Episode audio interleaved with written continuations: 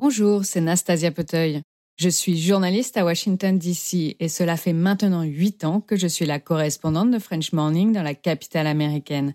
J'écris sur les Français de D.C. au parcours étonnant, mais aussi sur les meilleures adresses pour ceux qui débarquent tout juste, ou encore les événements créés par nos compatriotes à ne pas rater. Si vous souhaitez soutenir mon travail ainsi que celui de mes collègues, rendez-vous sur frenchmorning.com pour vous abonner.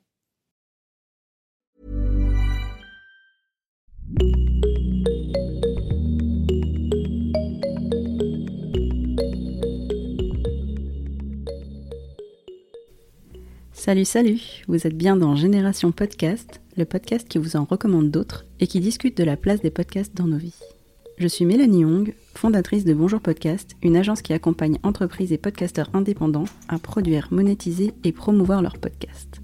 Une fois par mois, je viens vous présenter ma sélection non exhaustive et tout à fait subjective des dernières actualités du monde du podcast. Ça vous permettra de mieux comprendre cet écosystème et découvrir des ressources qui pourraient vous être utiles si vous avez un podcast ou pour votre futur podcast si vous y pensez fortement. Ce mois-ci, comme nous sommes au début de l'année, je voudrais vous parler de quelques tendances que j'entrevois pour 2022 dans l'univers du podcast. Et comme après ma première chronique de novembre, quelques-uns d'entre vous m'avaient demandé de donner un peu plus mon avis, eh ben je vais le faire.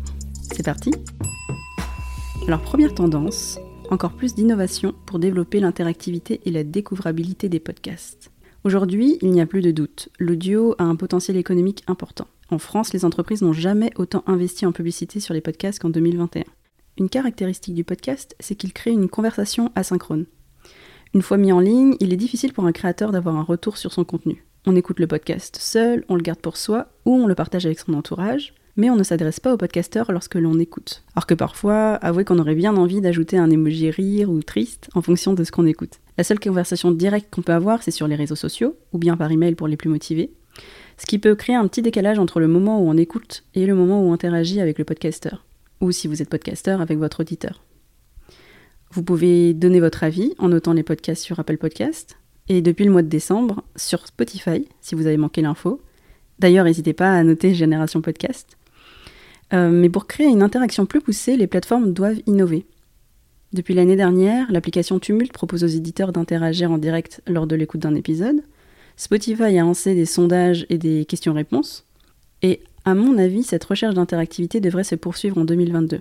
Avec l'arrivée du réseau social Clubhouse, les reposts Twitter Spaces, Facebook a lancé les live audio rooms et on constate un vrai engouement pour les interactions audio en direct. Du coup, ce qu'on peut imaginer, c'est le lancement de fonctionnalités comme des live audio sur des applications comme Facebook, mais aussi pourquoi pas Spotify, Apple Podcast ou toute autre plateforme de diffusion, avec des réactions des auditeurs qui seraient ensuite enregistrées puis directement diffusées.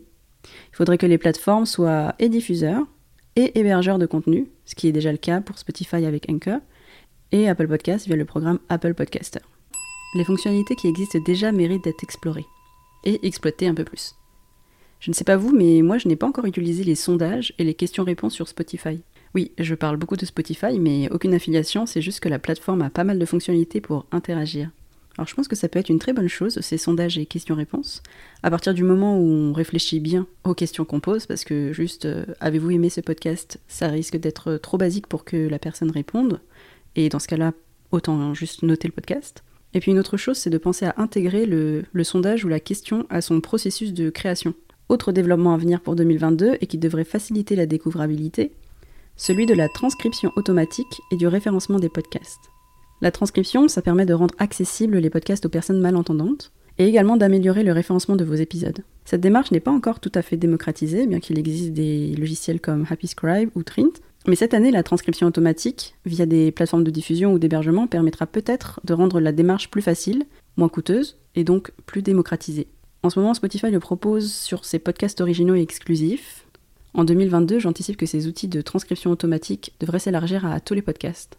Aussi, Facebook a développé la possibilité d'intégrer son podcast sur une page. On peut en faire la promotion et permettre aux internautes de l'écouter pendant la navigation. cette fonctionnalité n'est pas encore arrivée en France, et donc je pense que pour 2022, ça sera certainement bon. En attendant, elle est disponible aux États-Unis. Donc à suivre pour 2022, parce que toucher les personnes qui sont sur Facebook, ça risque d'augmenter la découvrabilité aussi de votre podcast. Donc toujours dans cette lignée de découvrabilité et d'interactivité, 2022 devrait voir se développer des univers de plus en plus complets autour des podcasts. C'est la deuxième tendance que je vois, au-delà d'un podcast, la création de communautés et d'univers enrichis. Aujourd'hui, un podcast, c'est un programme audio avec des épisodes publiés régulièrement. Enfin, vous pourriez me répondre qu'il existe d'autres variantes à cette définition, mais on va faire simple. Mais un podcast, c'est aussi toute une communauté qui se retrouve autour de ces univers. Avec l'avancée en maturité des studios, la popularisation des podcasts et la professionnalisation des indépendants, de plus en plus de créateurs vont pouvoir proposer une offre plus poussée, des épisodes exclusifs, mais aussi des événements, des produits dérivés, des adaptations en livres, au cinéma, à la télé, au théâtre. On peut tout imaginer. Quand on sait que le contenu d'un podcast est pédagogique ou divertissant, il est assez logique de voir ces adaptations fleurir. Alors je parlais de plus de contenu exclusif, j'ai pas trouvé de chiffres qui permettaient d'avoir une visibilité sur la popularité ou non des offres d'abonnement. Personnellement, le fait de réserver des avantages aux auditeurs d'une plateforme d'écoute en particulier ne me convainc pas encore, parce que ça priverait trop d'auditeurs de l'accès à cet abonnement.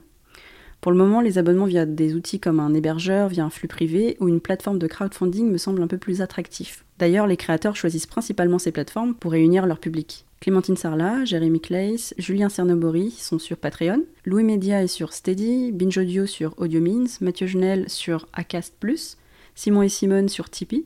La création de plus en plus de communautés sur ces plateformes me semble avoir de beaux jours en 2022. C'est quand même ce qu'on recherche quand on crée un podcast, avoir des liens avec son audience. Je parlais tout à l'heure des livres et des films. Les podcasts phares des studios de podcast ont beaucoup été adaptés en livres. Ils continuent de l'être. Kif Taras, d'ailleurs, le dernier en date de Binge Audio sort aujourd'hui.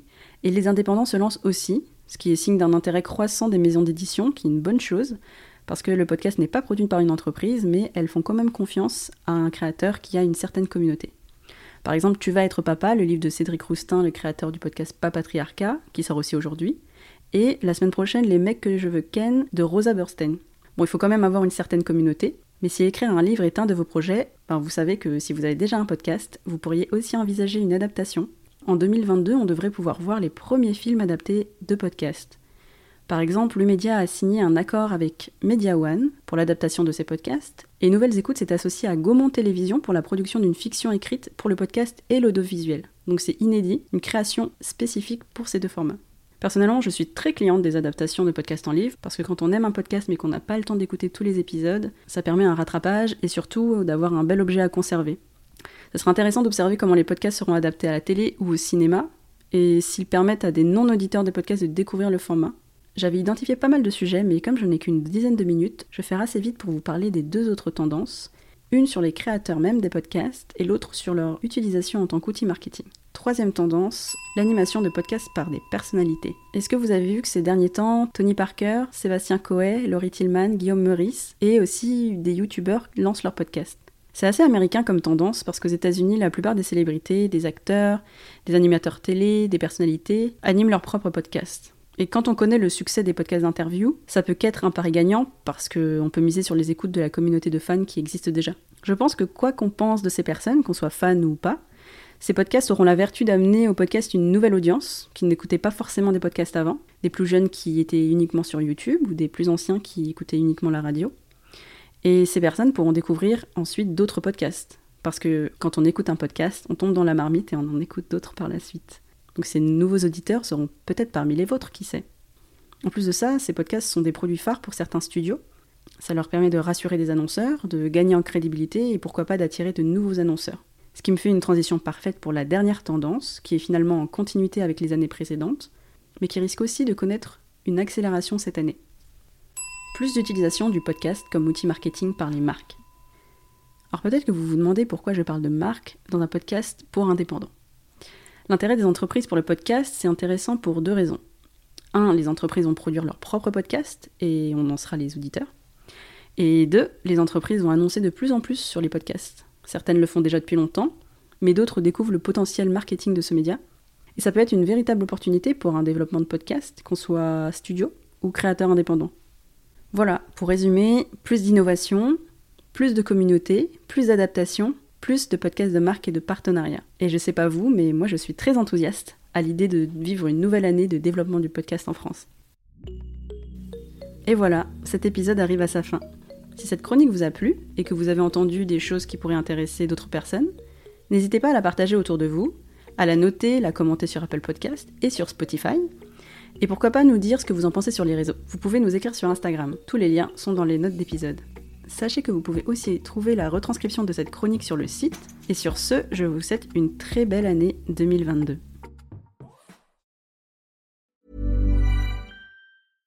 Salut, c'est Alexis Buisson, je suis journaliste correspondant à New York pour plusieurs médias français et je travaille au sein de la rédaction de French Morning depuis 2007. À French Morning, j'aime vous raconter des histoires qui vont vous faire parler et réfléchir. Ces derniers mois, j'ai écrit sur les difficultés que rencontrent les migrants africains francophones à New York, la redécouverte par les Américains du compositeur français oublié Joseph Bologne ou encore l'avenir du français dans les universités américaines. Si vous souhaitez mon travail ainsi que celui de mes collègues, rendez-vous sur frenchmorning.com pour vous abonner.